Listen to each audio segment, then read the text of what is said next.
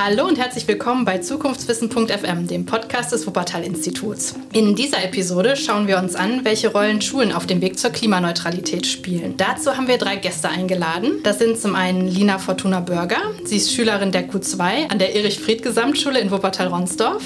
Hans-Peter Schill, er ist Lehrer für Biologie und Chemie an der Else-Lasker Schülergesamtschule in Wuppertal. Und Oliver Wagner, er ist Co-Leiter des Forschungsbereichs Energiepolitik am Wuppertal-Institut. Herzlich willkommen. Heute sprechen wir über das Projekt Schools for Future, Umsetzen der Gemeinschaftsaufgabe klimaneutrale Schulen, bei dem ihr alle dabei seid. Worum geht es bei dem Projekt? Oliver, vielleicht startest du direkt mal als Projektleiter. Ja, mache ich gerne. Im Prinzip ging es bei uns schon bei der Antragstellung darum, dass wir gesehen haben, freitags gehen sehr viele Schülerinnen und Schüler auf die Straße, um für mehr Klimaschutz zu demonstrieren und äh, denen eine Möglichkeit zu geben, nicht nur zu demonstrieren, sondern auch handfest etwas für den Klimaschutz zu tun und zwar in ihrem eigenen Umfeld. Da bieten sich halt Schulen an und sozusagen dieser Hilflosigkeit gegenüber dem, äh, was da passiert, passiert im Bereich des Klimawandels, etwas entgegenzusetzen, ihnen Möglichkeiten zu geben, tatsächlich für den Klimaschutz sich auch in ihrem Umfeld konkret einzusetzen. Das ist vielleicht der Kern des Projekts. Ah ja, okay. Das klingt sehr handfest. Wer fördert das Projekt? Das wird gefördert aus den Mitteln des Bundesministeriums für Energie und Wirtschaft. Hieß es früher, jetzt heißt es für Energie und Klimaschutz. Wir sind sicher, es ist eigentlich nur deshalb umbenannt worden, weil es unser wunderbares Klimaschutzprojekt gibt, was dort im Ministerium halt eben verankert ist. Ja, das klingt plausibel, sehr gut. Wieso macht ihr bei dem Projekt mit? Wie seid ihr dazu gekommen? Lina, vielleicht fängst du mal an. Ja, erstmal hallo. Also ich würde sagen, bei mir hat es damit angefangen, dass meine Eltern mich darauf sensibilisiert haben, aber nicht zum Klimaschutz, sondern eher für den Umweltschutz. Und dass sie einfach Müll getrennt haben zum Beispiel. Etwas ganz Einfaches, was man im Haushalt einfach macht. Bei mir zumindest zu Hause wurde es getan und dann war es genau das, was Oliver eben schon angesprochen hat, dass zum Beispiel sich die Initiative Fridays for Future gegründet hat und ich glaube, ich von einer Mitschülerin angesprochen worden bin, ob ich denn nicht mitkommen möchte. Und dann war es klar, ich bin jeden Freitag auf der Straße. genau. Und dann fing es damit an, dass ich in der Schule, also ich war involviert in eine Umwelt AG und dann kam Corona und dann kam Oliver mit Schools for Future um die Ecke und hat unsere Schule damit inspiriert, dass wir etwas tun können für unseren Klimaschutz der Schule, allgemein den Ausstoß dahinter. Es ist so, dass wir an der Schule ein Klimaschutzkonzept geschrieben haben mit den Schülern und Lehrern zusammen plus dem Wuppertal-Institut und dort gemeinsam einfach Dinge ausgewertet haben, wie zum Beispiel der CO2-Ausstoß, der durch die Heizung bei uns enorme Werte hergibt. Und dann war es so, dass ich jetzt noch zusätzlich noch eine weitere AG auch wieder um Klimaschutz und Umweltschutz mit einer Lehrkraft leite. Ah ja, super, interessant. Und Hans-Peter, wie bist du dazu gekommen? Ich habe eigentlich immer schon mich eher für Naturschutz interessiert, also Pflanzen und Tiere, das war so mein Ding. Und Klimawandel auch immer schon wahrgenommen als Problem, aber ich erinnere mich noch sehr genau, wie ich mal 2018, glaube ich, das war einer dieser ersten großen Hitzesommer in den letzten Jahren, ähm, im Planetarium Freiburg saß und einen Vortrag hörte, der hieß irgendwie Ab in die Heißzeit. Und ich saß in diesem Vortrag, wo wissenschaftlich sehr gut aufbereitet wurde, was uns in den nächsten Jahren bevorstehen könnte, wenn sich selbst verstärkende Effekte manifestieren. Und ich saß in diesem heißen Planetarium in Freiburg an einem Julitag und es waren abends um, um 8, 9 Uhr noch Temperaturen weit über 30 Grad. Und das hat mich wirklich geschockt. Also Angst ist eigentlich ein schlechter Motivator, aber in dem Moment hatte ich Schiss. Ich dachte etwas, was wir, wir werden schon irgendwie die Kurve kriegen, so wie wir damals mit den FCKW mit den Fluorkohlenwasserstoffen aus den Sprühdosen irgendwie vielleicht noch die Kurve gekriegt haben oder mit dem Waldsterben. Und dieses Vertrauen, dass wir doch irgendwie die Kurve kriegen, dass es schon irgendwie gut gehen wird, war da irgendwie weg.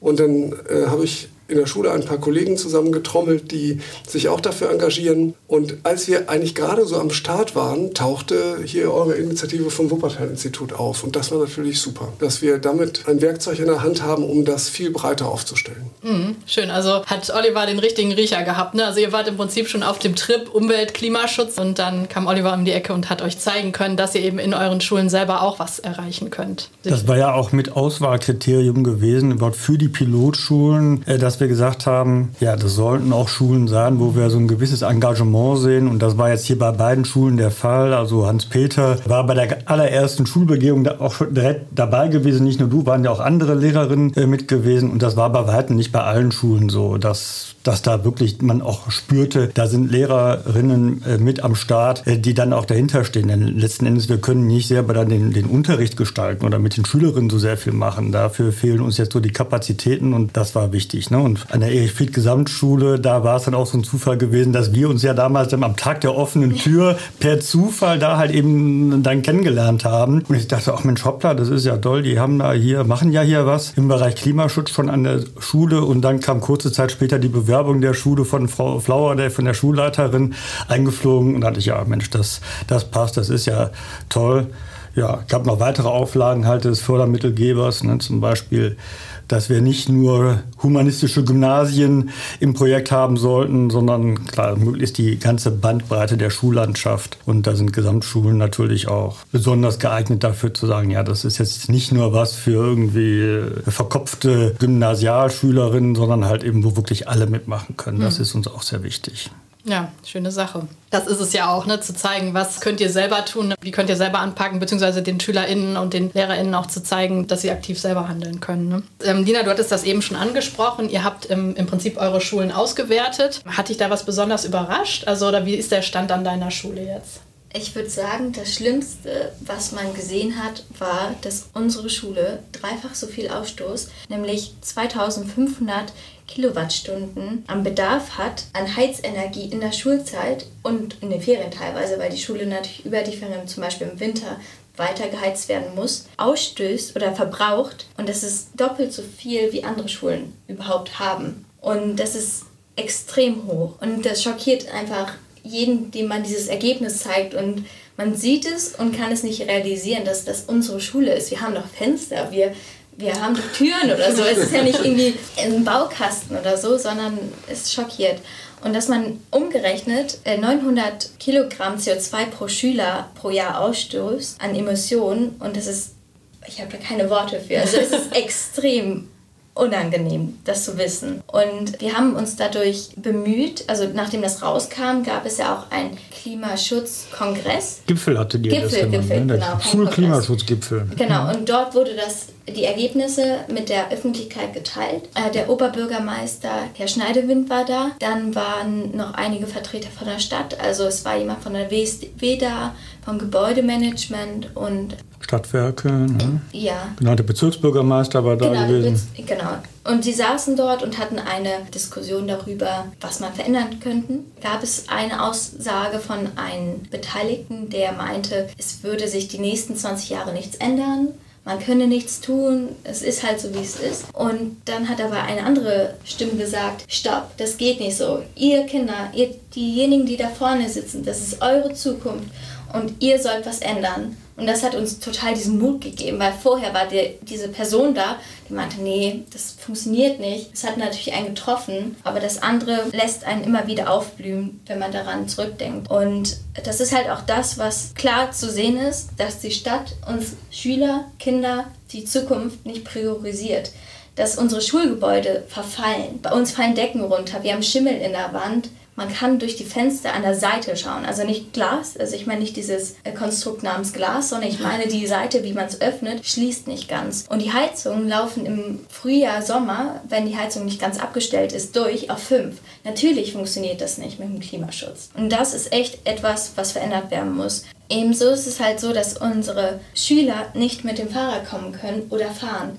oder zu Fuß gehen. Natürlich ist unsere Schule abgelegener als andere Schulen, aber es ist trotzdem erschreckend im Vergleich zu deutschlandweit. Also es gibt Schulen, die haben eine sehr gut ausgebaute Mobilität für Schüler. Also das bedeutet, die haben Fahrradkeller, wo sie die im Winter oder auch allgemein unterschieben können, die wetterbeständig sind, sodass da eigentlich nichts mehr passiert. Das war in Kirchzarten eine Schule, ebenfalls eine Pilotenschule. Ah ja, interessant. Und bei euch kann man nicht mit dem Fahrrad anreisen aufgrund der Lage, weil Ronsdorf auf dem Berg liegt? Oder? Nein, nein, nein, es gibt keine Fahrradstände zum Beispiel. Also die Fahrradstände, die wir besitzen, sind, bei uns wird es liebevoll Felgentöter genannt.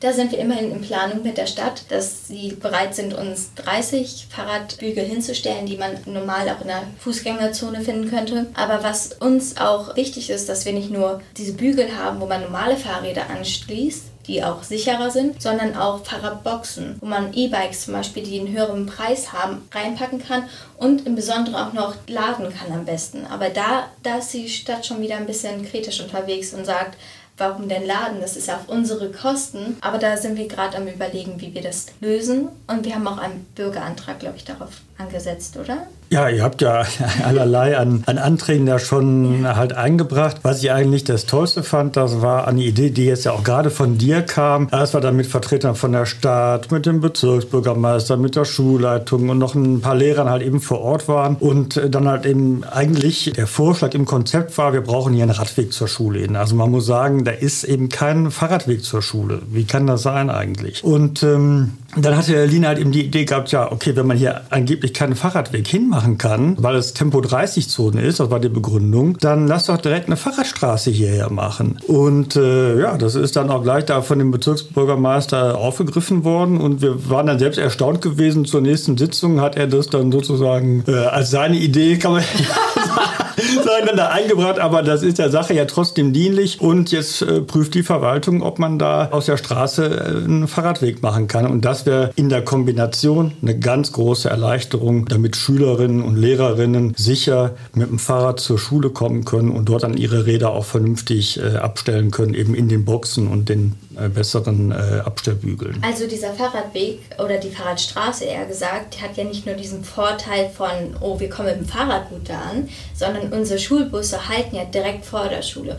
Und da treten immer wieder kleine Kinder hervor und vor allem die ganzen Heli-Eltern fahren mit ihren Autos da vorbei und übersehen vielleicht die Kinder teilweise. Also das merkt man ab und zu, dass da so Notbremsungen entstehen oder auch, dass der Weg auch nicht nur von unseren Schülern mit dem Fahrrad nutzbar sein soll, sondern diese Straße führt ins ländliche und da kommen eigentlich am Tag schon einige Fahrradfahrer vorbei, die das auch vielleicht als Vorteil nutzen könnten. Vor allem, weil diese Straße so Eingebungen hat, in die man nicht ganz durchfahren kann gerade, sondern da sind ähm, Parkplätze zwischen und Bäume teilweise, glaube ich. Ist teilweise ja, schlecht einsehbar. Ja. Ne? ja, und toll, dass ihr schon so weit denkt. Das ist ja sehr nachhaltig, ne? dass ihr nicht nur als SchülerInnen an euch denkt, sondern eben auch an alle anderen, die davon profitieren können. Finde ich gut. Hans-Peter, vielleicht kannst du ein bisschen erzählen, was dir bei der Auswertung eurer Schule aufgefallen ist. Haben dich Sachen überrascht oder hattest du eh schon damit gerechnet, dass das Ergebnis teilweise sehr negativ, ja, subjektiv negativ ausfallen könnte? Ja, es gab es schon handfeste Überraschungen. Zum Beispiel der Papierverbrauch unserer Schule. Wir haben im Rahmen der, der Recherche für den CO2-Fußabdruck eben beim Hausmeister nachgefragt, oder das haben die Schülerinnen, einige sehr engagierte Schüler, Schülerinnen haben das gemacht, beim Hausmeister nachgefragt, wie viel Blatt Papier haben sie denn im letzten Schuljahr bestellt? Und bei uns kam eine unwahrscheinliche Zahl, 1,4 Millionen Blatt Papier in einem Schuljahr äh, raus. Ich weiß nicht, wie viel das bei euch war, Lina. Würde mich mal interessieren, ob das bei Schulen in der Größenordnung normal ist. Und eine Forderung, die daraus oder eine Idee, die daraus erwachsen ist, ist eben zu gucken, dass wir möglichst papierfrei arbeiten, Zeugniskonferenzen papierfrei ablaufen lassen. Da passiert auch schon einiges, aber da ist sicher noch riesige Luft nach oben. Und ich habe heute Morgen in der Zeitung gelesen, die Stadt Wuppertal kriegt neue Tablets für Schulen gestellt. Im Moment haben wir noch keine Schülertablets und ähm, das wäre dann ein Schritt in die richtige Richtung. Was uns nicht überrascht hat, war das Gebäude. Dazu sage ich mal nachher noch was. Das ist so ähnlich wie bei euch, Lina, in Ronsdorf. Dann der Aspekt der Mobilität war auch total spannend. Unsere Schüler, Schülerinnen wohnen in der Nähe der Schule und kommen zu Fuß oder mit dem Bus. Super CO2-Fußabdruck. Wir Lehrerkolleginnen sind eher das Problem bei uns und verderben da die CO2-Bilanz, weil viele doch eben mit dem Auto kommen. Und allein das war schon ein unheimlicher Erfolg, finde ich, von Schools for Future, dass wir einfach auf diese Art und Weise gar nicht missionieren, sondern einfach nur feststellen, was ist denn gerade hier Fakt, auf Lehrerkonferenzen, Schulkonferenzen, auf einem Pressetermin präsentiert haben, wie viel CO2 auch durch die Mobilität der Lehrer und Lehrerinnen zustande kommt. Wir haben da in dem Jahr eine Klassenfahrt Flugreise nach Barcelona gehabt. Die hat natürlich die Bilanz der Klassenfahrten ganz schön gekillt. Ja. Und daraus hat sich dann entwickelt, dass der Fahrtenausschuss aus Lehrern und Schülerinnen sich zusammengesetzt hat und jetzt gerade ein Konzept entwickelt, wie man in Zukunft nicht mit einer Verbotsschiene, sondern mit anderen Anreizen versucht zu erreichen, dass die Auswahl der Ziele eben klimafreundlicher funktioniert. Wir haben uns dafür einen Weg ohne Verbote entschieden. Ich habe gerade wieder gesehen, dass doch wieder zwei CT-Klassen nach Barcelona wollen. Naja, es braucht eben etwas Zeit, aber wir meinen, dass wir besser um Verständnis für diese Themen werben, als gleich mit der Verbotskeule zu kommen, wenn wir das Glück haben, auf der Schulkonferenz mal kurz eine Mehrheit zu haben. Ja, und das Gebäude ist so ein Thema für sich. Die Gesamtschule Else Lasker Schüler steht seit Jahren an zur Sanierung. Also die Verhältnisse sind so, wie du das bei euch auch beschrieben hast in Ronsdorf. Und wir werden immer wieder vertröstet. Und jetzt hatten wir eigentlich gedacht, das passt super, wenn wir bei Schools for Future Pilotschule sind, dass wir dann auf den Tisch legen können, dass zwei Drittel unseres Energieverbrauchs CO2-Fußabdruck auf die Heizenergie oder auf den Energieverbrauch geht, etwa das ist ein Argument. Und dann sind wir leider wieder, sind unsere Träume da geplatzt und wir sind wieder verschoben worden. Die Sanierung, die jetzt eigentlich beginnen sollte, ist auf den St. Nimmerleinstag verschoben. Das war für uns ein herber Rückschlag. Ah, und wir rätseln gerade, jetzt kommt der nächste Winter, Sollen wir die Fenster wegen Corona wieder auflassen oder ist es bei diesen Fenstern sowieso egal, weil wir genug Durchzug haben, so wie in Ronsdorf auch? Das ist eigentlich unglaublich. Und wir haben, letzter Satz, versucht im Mai herauszufinden, warum im Mai, an den warmen Tagen im Mai, bei uns die Heizung immer noch volle Pulle durchlief. Die Fragen liefen ins Leere. Vielleicht können wir da auch nochmal, Oliver, nochmal gemeinsam nachhaken. Da kriegen wir keine Antwort. Das ist frustrierend. Ja. Also bei uns in der Schule ist es so, dass man teilweise die Ölheizung gar nicht, nee, die Pelletheizung, wir haben eine Holzpelletheizung noch zusätzlich, die man nicht regulieren kann. Also man kann sie nur anschalten und das war's. Und die läuft auch nur im Winter deshalb.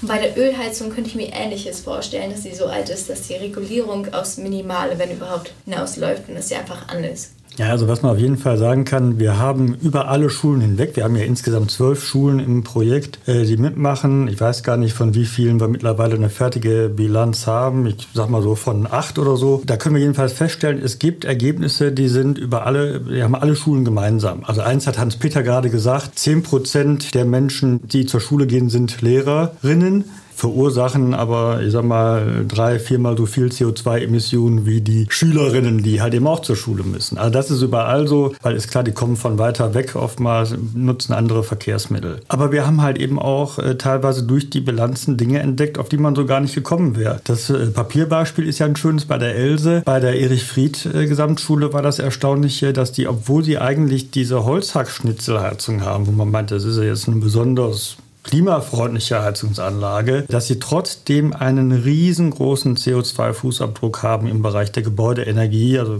der Beheizung des Gebäudes, einfach weil eben in bestimmten Zeiten die Ölheizung angeschmissen werden muss und die ist, ich sag mal, mindestens so alt wie die Schule und äh, nicht reguliert oder Regulierung läuft durch Fenster öffnen und schließen, aber da wird jetzt wohl dann auch in naher Zukunft ein bisschen was dran gemacht. Ne? Was den Schülerinnen insgesamt gelungen ist, das ist, dass sie halt eben auch haben Druck aufbauen können. Und das ist, glaube ich, das, was Politik und Verwaltung vielleicht auch brauchen, dass Druck von unten kommt, um Dinge zu verändern. Und dafür haben sie jetzt durch ihre Konzepte, durch die Bilanzen ein Instrument an die Hand bekommen. Mhm, sehr schön. Ja, man hat ja schon gehört, was Lina so erzählt hat. Ihr scheint wirklich richtig ja, Pfeffer unterm Hintern zu haben und ähm, ihr gebt nicht so schnell auf. Das ist doch eine gute Sache. Wie wird das Projekt denn insgesamt an euren Schulen angenommen? Also es ist ja immer so, wenn es um Veränderungen geht, gibt es ja immer, ich kann jetzt keinen Prozentsatz sagen, aber aus meiner Sicht sind es immer mehr als 50 Prozent, die eigentlich gegen Veränderungen sind. Und vor allem, wenn man sich eben aus der eigenen Komfortzone befreien muss. Äh, wie das, sieht das bei euch aus? Also, das ist vielleicht, erzählst du mal kurz, Lina, aus äh, SchülerInnen-Sicht und Hans-Peter dann aus LehrerInnen-Sicht. Also, bevor Corona wirklich gestartet hat, also als diese Fridays for Future-Ebene aufgeschwappt ist, war es so, dass Lehrer teilweise uns echt ermutigt haben, da auch hinzugehen.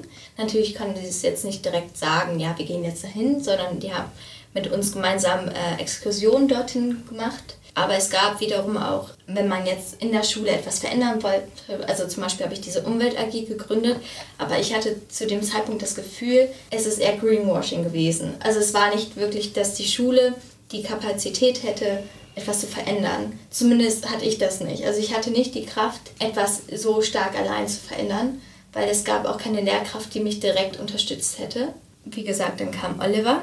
Und ich glaube, in diesem Zeitpunkt, als Corona war und alle zu Hause saßen und vielleicht auch darüber nachgedacht haben, was gerade auf der Welt passiert, dass zum Beispiel in China oder in anderen Teilen, wo es extrem viel Wirtschaft herrscht, die Fabriken runtergefahren worden sind und auf einmal viel weniger CO2-Ausstoß war. Ich glaube, diese Bilder haben schon Menschen erschrocken und zum Nachdenken gebracht, etwas zu verändern. Und diese Zeit zu Hause haben sie halt die ganze Zeit mit sich gehabt. Und das hat man auch gesehen, weil nach Corona haben auf einmal sehr viele Lehrkräfte E-Bikes gehabt und auch sehr viele E-Autos stehen auf einmal unserem Parkplatz. Das war schon sehr interessant zu sehen. Klar gibt es von Schülern Interesse daran, aber häufig ist halt das Verständnis dahinter nicht ganz so groß wie für diejenigen, die da mehr mit zu tun haben. Also es ist halt so, dass man jetzt mit den aktuellen Problematiken mit dem Ukraine-Konflikt merkt, dass Leute überlegen, okay, fahre ich jetzt wirklich mit meinem Auto, weil der Diesel ist so teuer oder lasse ich es und fahre mit dem Bus oder komme mit dem Fahrrad oder so. Diese Überlegungen gibt es schon, aber die sind nicht auf den Klimawandel zurückzuführen, sondern eher auf wie viel die Person ausgeben möchte. Durch die Ergebnisse, die er dann in der Schule veröffentlicht hat, hat sich dadurch was ähm, in den Köpfen der SchülerInnen verändert aus deiner Sicht? Ich glaube, die Problematik dahinter war, dass es mehr Lehrkräfte mitbekommen haben und Schüler gar nicht so wahrgenommen haben, dass nicht so publiziert worden ist. Sagen wir so, ich habe mir das als Aufgabe genommen, das im kommenden Schuljahr zu publizieren, dadurch, dass auch der Nachwuchs erst ab so einem bestimmten Alter wirklich bei uns ankommt, also meistens der Oberstufe und davor eher andere Interessen im Vordergrund stehen und dass man halt den Nachwuchs mehr fördert, weil das haben wir bei anderen Schulen gesehen. Es ist besser ausgebaut wie bei uns. Bei uns sind sehr viele Lehrkräfte und sehr viele ja, Wissenschaftler oder Leute, die sich mit bestimmten Dingen auskennen im Gange, aber die Schüler, die sozusagen diesen Druck aufbauen können bei der Politik, die gibt es nicht mehr allzu viel wie am Anfang. Mhm. Ja, ist ja schön, dass du dir das auf die Fahne geschrieben hast, denn du bist ja nicht mehr so lange an der Schule. Hans-Peter, wie ist das an deiner Schule? Wie wurden die Ergebnisse so aufgenommen? Hast du das Gefühl, dass auch Lehrerinnen geschockt waren von den Ergebnissen, wie zum Beispiel dem hohen Papierverbrauch und sich direkt gesagt haben, okay, da muss ich selber auch was machen? Oder muss da auch noch so ein bisschen missioniert werden? Teils, teils. Also am Anfang äh, war ich total überrascht, dass es doch relativ viele Kolleginnen gab, die das Thema für ganz wichtig halten. Und da hatten wir sofort bei uns noch, bevor wir mit Schools for Future anfingen, so etwa zehn Kolleginnen, die sich da auch konkret für engagieren wollten und die dann auch, als wir mit Schools for Future gestartet sind, eine große Lehrerfortbildung organisiert hatten mit 10, 15 Workshops, die alle zum Gegenstand hatten, wie kann man den anderen Kolleginnen auch zeigen, wie man das Thema im Unterricht noch behandeln kann. Es gibt natürlich auch Kolleginnen, die, das hast du gerade gesagt, ne, sind immer welche gegen Veränderungen und die fangen dann an, man merkt, dass, das, dass Leute sich ungefragt bei dir entschuldigen für ihr Urlaubsziel. Ich bin doch bitte nicht der, der euch den Urlaub genehmigen muss. Ihr fliegt doch sonst wohin, wohin ihr wollt. Aber da wird dann so ein bisschen auch so ein moralisches Ding draus gemacht, was glaube ich, worum es gar nicht geht. Wir möchten dafür arbeiten, dass Leute verstehen, wie die Zusammenhänge sind und dann politische Lösungen finden und nicht den ökologischen Heiligenschein vor uns hertragen. Also das ist so, das kriegt das Ganze so einen moralischen Dreh, der manchmal der ganzen Sache vielleicht gar nicht dienlich ist. Also da ist das Kollegium so gespalten, aber das, glaube ich, verstehen wir als langfristige Aufgabe. Da bohrt man dicke Bretter und alle paar Tage macht man wieder ein Gespräch mit Kollegen, wo man merkt, ah, das ist wieder, da kommt eine Nachfrage zu irgendeinem Thema und da passiert doch etwas. Ich glaube, das ist ein Prozess, der dauert. Und da hat aber Schools for Future uns einen kräftigen Rückenwind gegeben. Und bei den Schülerinnen ist es so ähnlich, vielleicht ein bisschen extremer wie bei euch, Lina, dass es ein Trugschluss wäre, wenn man sagt, die jugendlichen Schülerinnen in Deutschland, die sind alle bei Fridays for Future. Das sind sie nicht. behaupte ich jetzt mal frech. Das ist eine bestimmte Gruppe, die sich da sehr engagiert, die sich auch, glaube ich, zum Teil aufgerieben hat äh, in der Hochzeit von Fridays for Future. Und da gibt es viele, viele andere Jugendliche, die haben andere Themen. In meiner Schule, wo viele Kinder auch aus ärmeren Haushalten, das muss ich mal so, so sagen, kommen, ist es vielleicht nicht eine Frage, wie das mit der CO2-Bilanz ist, sondern dass vielleicht die Stadtwerke auch mal den Strom abstellen. Und dann mhm. hat man ganz andere Sorgen. Ich hatte Schülerinnen, die haben jetzt gesagt, dass sie mit dem 9-Euro-Ticket zum ersten Mal in Urlaub fahren können. Mit denen brauche ich nicht darüber zu reden, ob sie nicht vielleicht einmal weniger im Jahr nach Mallorca fliegen, weil das gar nicht deren Thema mhm. ist. Vielleicht damit zusammenhängend habe ich auch gemerkt, dass viele Lehrer jammern ja immer über sowas, aber ich habe es wirklich festgestellt, dass viele Schülerinnen sehr, sehr wenig über Klimawandel oder gar nichts wissen. Auch in höheren Jahrgängen. Hätten wir nicht Schools for Future gehabt mit dem Ansatz, dass das von den Schülerinnen ausgehen soll, wären wir da vielleicht gar nicht so brutal drauf gestoßen worden. Heißt für uns, wie du auch gerade sagst, wir müssen unsere Anstrengungen verdoppeln, verdreifachen. Ne? Wobei, wenn man ehrlich ist, auch manche Lehrer könnten durchaus hier und dort einiges so dazulernen. Völlig klar. Und äh, das ist jetzt auch so eine Erfahrung, die wir ein Stück weit im Projekt gemacht haben, dass viele Lehrerinnen unser politisches System gar nicht so gut kennen. Also dass es überhaupt Bezirksvertretungen beispielsweise gibt äh, hier in Nordrhein-Westfalen, die über bestimmte Entscheidungen halt eben zu befinden haben. Das war ganz vielen Lehrerinnen und Lehrern nicht bekannt, dass Schülerinnen das nicht wissen. Okay, Lehrerinnen wussten es halt eben und wir auch nicht. Und, und von daher, ja, ich glaube, kann für viele ein Gewinn sein. Für die, Auf jeden Fall.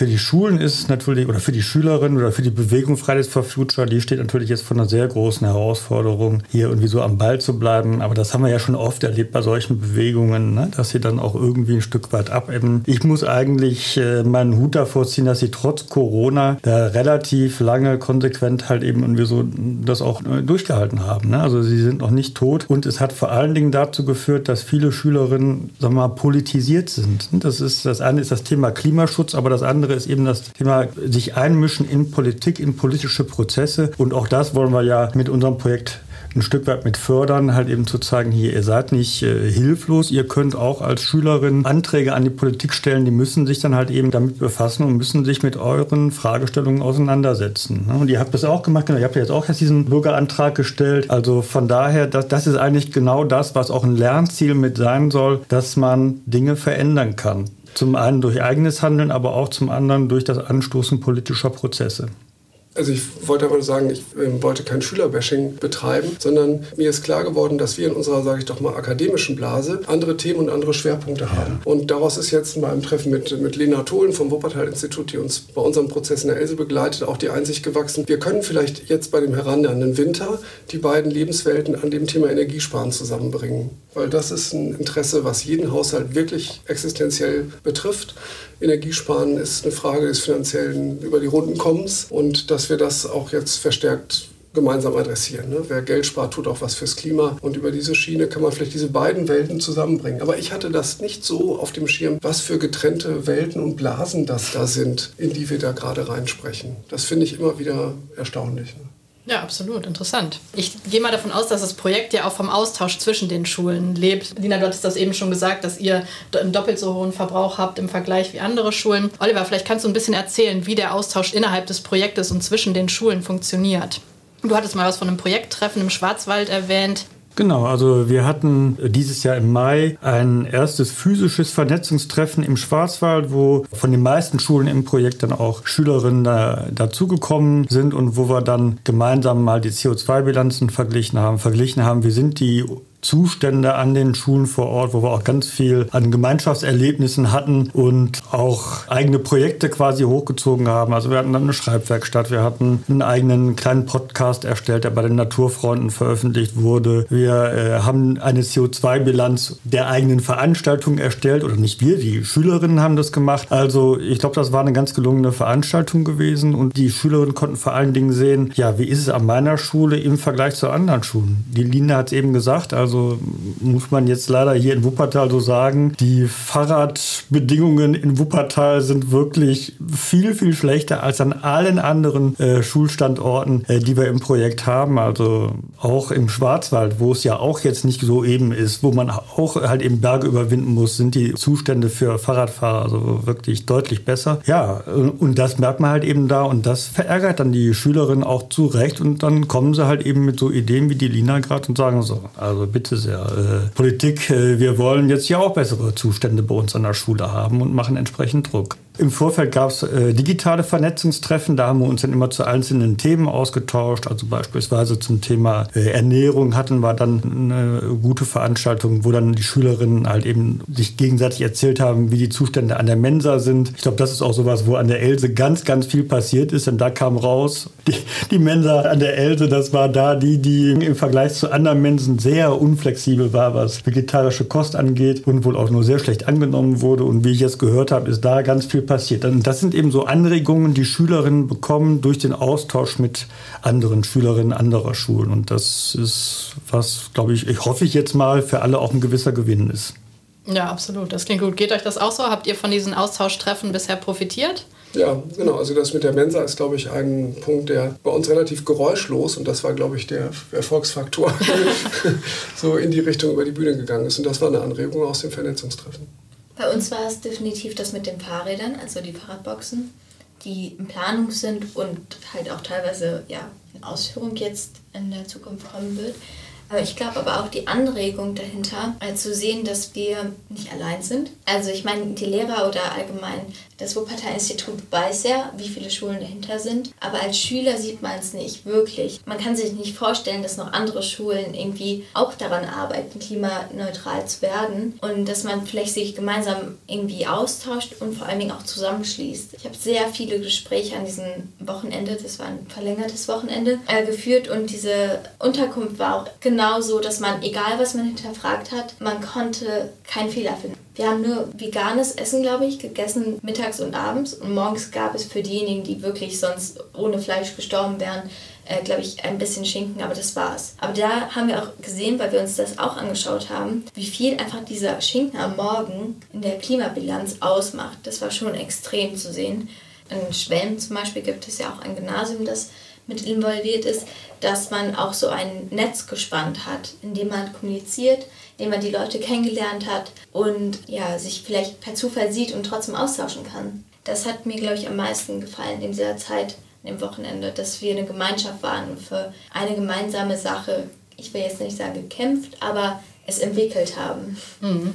Ja, schön. Also gerade das nicht alleine sein, eine Sache nicht alleine entwickeln zu müssen, das gibt einem ja auch enorme Sicherheit, denke ich. Und motiviert auch nochmal, wenn man sieht, was andere schon erreicht haben, Ideen, auf die man vielleicht selbst noch gar nicht gekommen ist. Ihr habt das in den Schulen so gemacht. Erstmal habt ihr die Daten ausgewertet und dann habt ihr Konzepte geschrieben. Wie habt ihr diese Konzepte geschrieben und was versprecht ihr euch davon? Was für Gedanken habt ihr euch bei diesen Konzepten gemacht? Hans-Peter, vielleicht willst du kurz mhm. anfangen.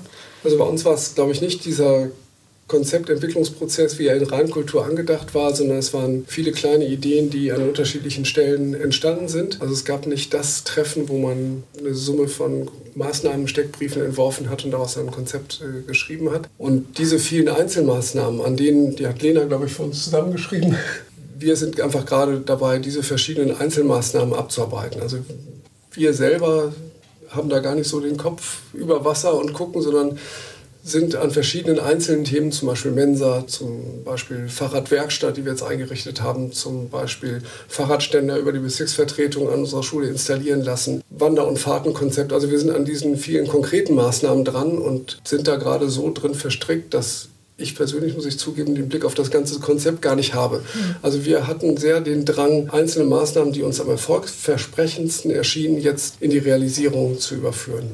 Das mit dem Gebäude klappt jetzt erstmal nicht. Dann müssen wir uns an die anderen konkreten Maßnahmen machen. Ob das dann, wenn wir jetzt am Ende der drei Jahre die zweite CO2-Bilanz erstellen, ob sich das da schon niederschlägt, da sind wir natürlich ganz gespannt. Hm, super. Und wie ist das bei euch, Lina? Also bei uns ist es ähnlich, glaube ich, entwickelt. Ich kann da nicht ganz so viel zu sagen, weil ich in dem Jahr im Ausland war. Aber ähm, im Grunde war es so, dass die Schüler sich ja auch getroffen haben, gleich in vier Untergruppen. Es gab Mobilität, es gab die Mensa, die Ernährung, dann gab es ähm, Schulleben. Schulleben, genau. Und Energie, also Heizung und Strom. Ja, genau. Erst waren es zwei, aber dann haben sie hinterher zusammengelegt. Ja, und äh, man hat gesehen, dass jede Gruppe daran gearbeitet hat und zum Schluss kam das, glaube ich, dann zusammen und man hatte dieses Konzept und hat sich ausgetauscht und hat gesehen, egal an welcher Ecke. Es gibt nie wirklich etwas, wo man drauf stolz sein könnte. Da habe ich heute auch noch mit einer Lehrerin drüber geredet. Ich hatte die Idee, dass wir nämlich diese Übersicht von all den Pilotschulen ausdrucken auf einem Plakat und es an die Säule an unseren Eingang hin.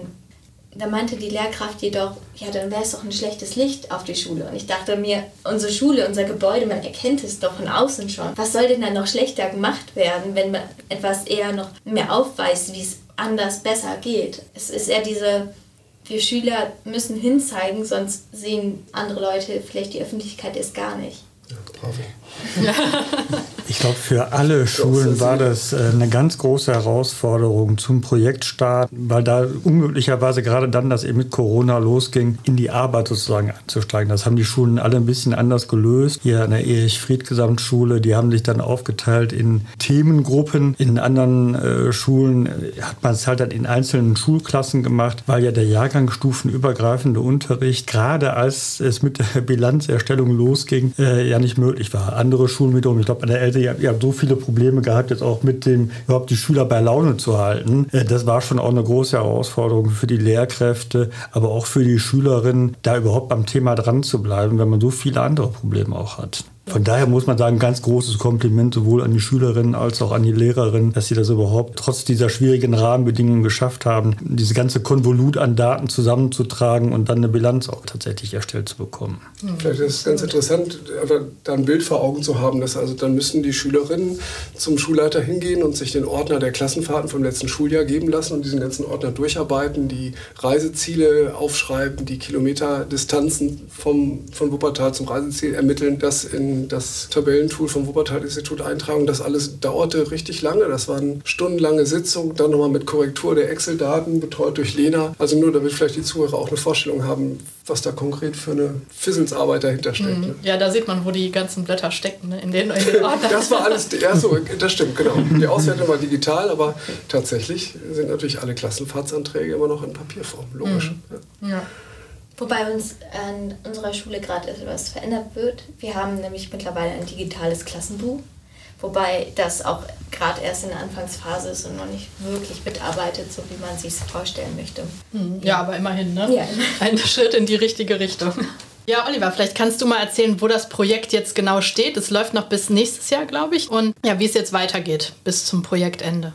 Wir haben momentan den Zustand, dass fast alle Schulen eine fertige CO2-Bilanz haben. Wir haben an einigen Schulen ein fertiges Klimaschutzkonzept, das heißt ein Konzept, wo dann auch drin steht, welche Maßnahmen umgesetzt werden sollen, wo auch Defizite an der Gebäudesubstanz aufgezeigt wurden. Das ist das, wo Lena eben die ganze Zeit halt eben von erzählt hat, was halt eben für die Erich Frey Gesamtschule da schon fertiggestellt wurde. Ja, und als nächstes geht es jetzt halt in die Umsetzung. Bei manchen Schulen sind wir schon dabei. Das ist das, wo wir gerade darüber gesprochen haben, über die Fahrradständer, über, den, über die Fahrradstraße.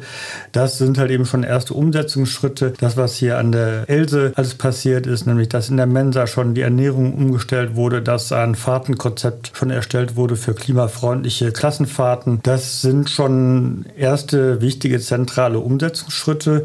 Und es wird dann zum Ende des Projekts nochmal ein großes Treffen geben, wo sich Schülerinnen und Lehrerinnen dann gemeinsam nochmal werden austauschen können über den Projektverlauf. Und dann, ja, wären wir natürlich froh, wenn wir irgendwie eine Anschlussfinanzierung finden könnten. Ich glaube, die Schülerinnen, aber auch viele Lehrerinnen sind hier bis unter die Jahrspitzen motiviert, das irgendwie fortzusetzen und vielleicht auch in die Breite zu tragen. Wir stehen im Kontakt mit der Junior-Uni hier in Wuppertal, dass wir vielleicht auf Wuppertal-Ebene zum zumindest ein außerschulisches äh, Angebot auf die Beine gestellt bekommen, damit Schülerinnen äh, wie du, die halt eben quasi Experten sind, dann vielleicht auch als Lehrerinnen für andere Schulen auftreten können, ihre Erfahrungen weitergeben können. Also das ist das, was als nächstes ansteht. Ja, sehr schön. Ja, du hast gesagt, die Schülerinnen und Lehrer sind motiviert bis in die Haarspitzen. Das haben auch andere Leute gemerkt, wie zum Beispiel der European Council for Energy Efficient Economy. Die haben bei ihrem Treffen in diesem Jahr das Schools for Future Projekt ausgezeichnet und zwar mit dem höchsten Energiesparpotenzial. Erstmal herzlichen Glückwunsch dazu. Danke. Dadurch ist der Bekanntheitsgrad des Projektes ja innerhalb von Europa, denke ich, extrem gestiegen. Habt ihr da auch irgendwelche Rückmeldungen bekommen während der Veranstaltung? Und könntet ihr euch vorstellen, auch andere Lehrer in den in ähnlichen Prozessen, die das jetzt eventuell auch umsetzen möchten, zu unterstützen? Also wir unterstützen schon andere Lehrerinnen. Also wenn jemand kommt und anfragt, äh, hier, äh, ich möchte das gerne an meiner Schule machen, soweit wir das halt eben können mit Bordmitteln, unterstützen wir es. Also das heißt, alle unsere Materialien stellen wir kostenlos zur Verfügung. Wir können auch mal, wenn eine Schule eine CO2-Bilanz erstellt hat, auch mal so einen kleinen Qualitäts Check machen. Also das ist alles im Projektmittel noch drin. Nur ist klar, wenn die Finanzierung ausläuft, dann haben wir halt auch nicht mehr die Stunden zur Verfügung, um dann solche Betreuungsmaßnahmen zu machen. Dann braucht es irgendwie eine Folgefinanzierung für uns. Ansonsten vollkommen richtig. Für uns war es natürlich eine tolle Ehrung gewesen. Ich denke, eigentlich gebührt äh, aber der Lob nicht nur uns jetzt hier als Wissenschaftlerin, sondern vor allen Dingen dem Engagement der Schülerinnen und Lehrerinnen, die eben zu diesem tollen Erfolg beigetragen haben. Denn wären diese Ergebnisse nicht aus den Schulen gekommen, hätten wir sie auf dieser Konferenz in Frankreich gar nicht vorstellen können und dann wären wir halt auch eben nicht völlig zu Recht dafür geehrt worden. Also sozusagen die Ehrung müssen wir ein Stück weit weitergeben an die engagierten Schülerinnen und Lehrerinnen. Ja, sehr gut. Im Übrigen, die Hausmeisterinnen, oder ich glaube, da kann ich eigentlich äh, Ich glaube, wir haben keine Hausmeisterin dabei, da können die sozusagen, dann brauche ich nicht geschlechtsneutral formulieren. Die Hausmeister, die muss man vielleicht auch mal besonders lobend erwähnen. Wir haben teilweise sehr, sehr engagierte Hausmeister, genau, Lina nicht. Also ich sag mal, gerade der Dennis ja, an der Elfried Gesamtschule, der ist wirklich bei jedem Treffen dabei, der ist super engagiert, der kennt sich natürlich in der Schule wahnsinnig gut aus, der hat auch in der Corona-Zeit mit Schülerinnen manches halt eben gemacht, was so möglich war, mal den Heizungskeller gezeigt gezeigt und so. Also ich wollte nur noch mal sagen, es gibt mehr als Lehrer und Schüler an der Schule. Es gibt halt eben auch Hausmeister und die sind ganz, ganz wichtig in so einem Prozess die auch ein gewisses pädagogisches Gefühl haben. Also es ist nicht dieser Hausmeister, der Handwerker, sondern er ist fast wie eine Lehrkraft, die herumläuft und auch erkannt wird. Ja, das ist bei dir an der Schule mit dem Dennis ja. so, der ist wirklich außergewöhnlich. Also der ist toll. Ja, dann grüßen wir den mal ganz herzlich von hier aus. Ja, ihr habt schon gerade gesagt, es sind eben nicht nur die Schülerinnen und die Lehrerinnen. Mit dem Projekt erreicht ihr ja auch noch andere Leute, eben auch die Familien zu Hause, die Kinder erzählen vielleicht zu Hause oder natürlich die Schulverwaltung ist involviert, eventuell auch Unternehmen, ich weiß nicht, Energieversorger oder so, die auch eingebunden sind. Also könnte ich mir vorstellen, dass das eben auch noch viel breitere Kreise zieht, als man jetzt auf den ersten Blick sieht. Kriegt ihr da auch schon ein bisschen was von mit? Auf jeden Fall. Also wir haben Bürgerenergiegenossenschaften oder vielmehr in Wuppertal gibt es eben die Bergische Bürgerenergiegenossenschaft, die auch ganz engagiert dabei ist, die auch schon, schon ein paar Mal in der Schule mit war, die auch, als wir ganz auf digital umstellen mussten, weil wir selber auch vom Projekt da gar nicht mehr in die Schule rein durften. Also da hatten wir dann eben digitale Treffen mit den Schülerinnen gehabt und da hatten wir auch ein Treffen, wo dann beispielsweise von der Bürgerenergiegenossenschaft jemand dabei war, der dann gezeigt hat, wie man Potenziale für Photovoltaik Photovoltaikanlagen ermitteln kann, was dann auch tatsächlich hinterher im äh, Klimaschutzkonzept dann auch so aufgegriffen wurde. Also von daher, klar, ne, das geht halt eben darüber hinaus. Wir haben auch teilweise engagierte Eltern im Projekt. Ein Vater, der durch die ganze Schule gegangen ist, ne, bei euch, äh, der Herr Thomas, der dann die ganzen Leuchtmittel aufgenommen hat und geguckt hat, äh, wo sind schon LEDs drin und wo nicht und das dann mit den Schülern irgendwas ausgerechnet hat, wie viel eingespart werden könnte an Kilowattstunden und damit dann auch an CO2 2. Es geht über den Kern der Schule hinaus. Hm, schön, toll zu sehen, ne, dass sich so viele Leute engagieren. Vielleicht jetzt zum Abschluss dieser Episode. Wo soll es denn aus eurer Sicht in nächster Zeit hingehen, unabhängig von den Schulen? Also die Schulen, habt ihr jetzt festgestellt, sind ein großer CO2-Killer. Und wo sollte man aus eurer Sicht jetzt als nächsten Schritt noch ansetzen? Wie können wir Klimaneutralität in Deutschland und weltweit erreichen? Also was müsste aus eurer Sicht als nächstes getan werden? Vielleicht habt ihr da persönliche äh, Vorlieben oder äh, was steht auf eurer Liste als nächstes ganz oben? Nicht vielleicht, oder soll ich mal kurz einsteigen, weil eigentlich die Lina hat eben sozusagen ein ganz wichtiges Stichwort gegeben, nämlich so am Rande der Fahrradstraße, die sie vorgeschlagen hatte für den Bereich um ihre Schule, dass das nämlich etwas ist, wo nicht nur die Schülerinnen und Lehrerinnen der Schule was von haben, sondern eigentlich das ganze Quartier. Und äh, das haben wir auch in anderen Bereichen. Bei der Wärmeversorgung kam ja auch an der Schule die Idee auf, ja, wenn wir hier eine große große Heizzentrale hinbauen, dann können ja vielleicht auch die Haushalte in den Einfamilienhäusern um die Schule drumherum vielleicht auch mit dran angeschlossen werden. Also die äh, Schulen, soweit ich das halt eben mitbekomme, denken durchaus selbstverständlich über ihre eigenen Schulgrenzen halt eben hinaus und äh, versuchen halt eben auch das, was in der Schule erlernt wird, ein Stück weit mit in den eigenen Haushalt zu bringen. Ich persönlich würde die Zukunft darin sehen, dass wir mehr mit Wasserstoff machen, dass man mehr Wasserstoffbusse fahren lässt. Auch wenn sie jetzt noch teuer sind, werden sie in Zukunft hoffentlich günstiger, so dass man sie besser verwenden kann. Weil hier in Wuppertal gibt es direkt an der Müllverbrennungsanlage eine Wasserstofftankstelle, die man eigentlich nutzen kann. Die ist nämlich von der AWG und wird da überschüssiger Strom verwendet und daraus Wasserstoff direkt dort vor Ort hergestellt. Und ich glaube, das ist etwas, was in der Zukunft wichtig ist, wenn man das noch fördern könnte. Natürlich ist es jetzt weit rausgenommen, dass man das jetzt nicht als Schüler unbedingt kann, aber dass man wählt. Also ich finde, wenn man die richtigen Parteien wählt, kann das schon dazu führen, dass man oder sich am besten noch selbst dort engagiert, äh, dass es genau das umgesetzt wird, was man sich erwünscht, nämlich hoffentlich eine klimaneutrale Zukunft oder eine Zukunft, die so ist, dass wir nicht unbedingt über die 1,5 Grenze kommen. Ja, super. Ich würde sagen, das ist doch das Wort zum Sonntag. Besser hätte man es nicht ausdrücken können. Dann danke ich euch ganz herzlich für das Gespräch heute. Wir behalten das Projekt weiter im Auge und drücken euch die Daumen, dass es eine weitere Finanzierung geben wird. Ja, danke sehr. Dankeschön.